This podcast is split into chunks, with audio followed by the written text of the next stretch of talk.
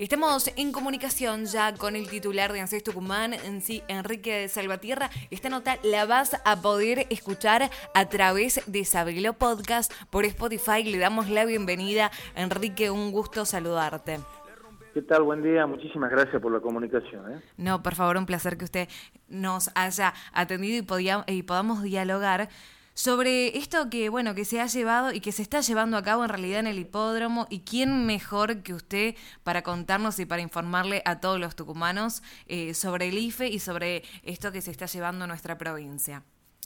Bueno, la verdad es que lo que nosotros estamos ya culminando en el hipódromo, porque está terminando en el día de hoy, eh, es el pago de la primera cuota del IFE o el primer desembolso del IFE para aquellos que cobraban en la capital mm, de Tucumán y que lo hacían por intermedio del correo. Eso lancé en acuerdo con el gobierno de la provincia, lo hemos destinado a que lo haga la Caja Popular y que vaya al hipódromo para poder tener la posibilidad de que la gente tenga ese distanciamiento social que no lo iba a tener acá en el Correo Central en 25 de mayo y Córdoba.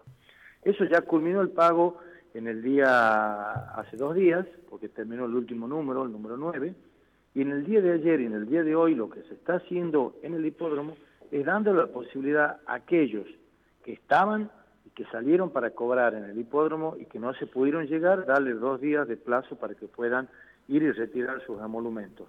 Eso es lo que estamos haciendo con el IFE en este momento en el hipódromo.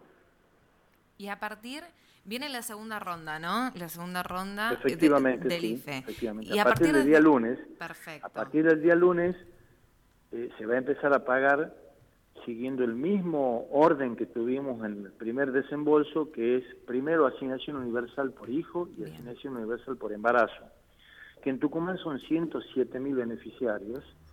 Eso van a cobrar eh, más rápidamente porque ellos se le depositan la cuenta con la cual ellos ya reciben esos beneficios de asignación universal. Eh, eso va a empezar el cronograma a partir del día lunes, arrancando por el número cero, y se va a ir depositando para esos beneficiarios un número de terminación de documento por día. Luego de eso, cuando termine eso, que lleva 10 eh, días, se va a pagar a aquellos que cobraron en el primer momento por CBU, aquellos que tenían una cuenta bancaria, este, lo van a hacer.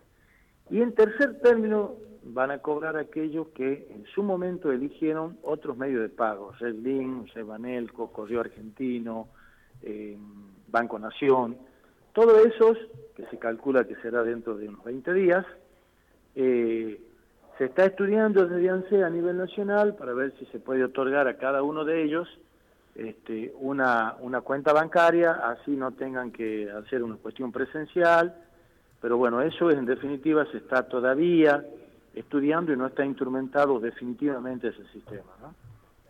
Perfecto. Hablando, sacando un poco este tema, eh, hemos hablado y hemos dialogado la otra vez en razón de estas estafas que se estaban llevando a través de, teléfono y cómo afectaba a veces eh, mayormente ¿no? a los jubilados con este tipo de estafas que el ANSES se comunicaba para poder gestionarles los trámites de una manera más efectiva y todo eso. Y me gustaría que volvamos a, aclarar em, todo este conflicto que, que se ha vivido eh, y han vivido en realidad algunas personas, porque estas estafas a veces, lamentablemente, en quien no sabe, no, no está preparado, por ahí no maneja cierta información, puede caer ante esto. Bueno, no solamente se dio con los jubilados, se está dando también con los beneficiarios del IFE. Te llaman, te dicen que vos fuiste, qué sé yo, aprobado por el IFE, que es tal persona de ANSE que te está llamando, que te vaya a un cajero más cercano, que ahí ponga los códigos. Nosotros desestimamos todo ese tipo de cosas, ya las denuncias están listas, la gente tiene que saberlo. De ANSES por el tema del IFE o por el tema de alguna deuda previsional, salarial, este, o algún emolumento que se le deba a los jubilados, algún reajuste, no lo va a llamar absolutamente nadie. Eh, nosotros lo único que tenemos, los canales oficiales son el 130 y es la página oficial de la institución, o si no las palabras de alguna persona con quien te está hablando, que somos autoridades de la institución.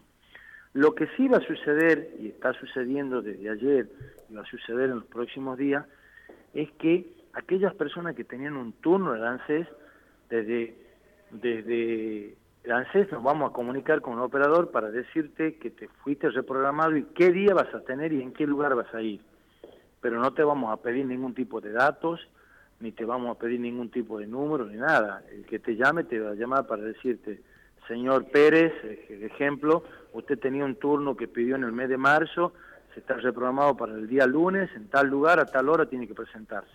Y eso lo va a hacer alguien del ANSES con un número de legajo y va a tratar de hablar con el titular de ese, de ese pedido de turno. Es lo que estamos haciendo y es lo que va a suceder a partir del día lunes, porque estamos retornando y empezamos a atender a partir del día lunes en el hipódromo a todas esas personas que nuestro operador lo haya contactado.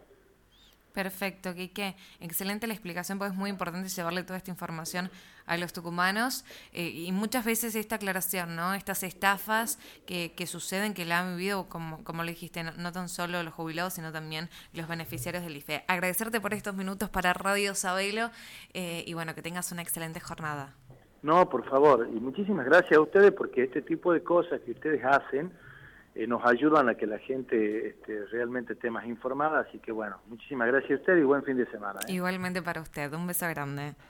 Gracias. Ahí estábamos en diálogo con el titular de ANSES Tucumán, Enrique Salvatierra, y esta nota la podéis escuchar a través de Isabelo Podcast.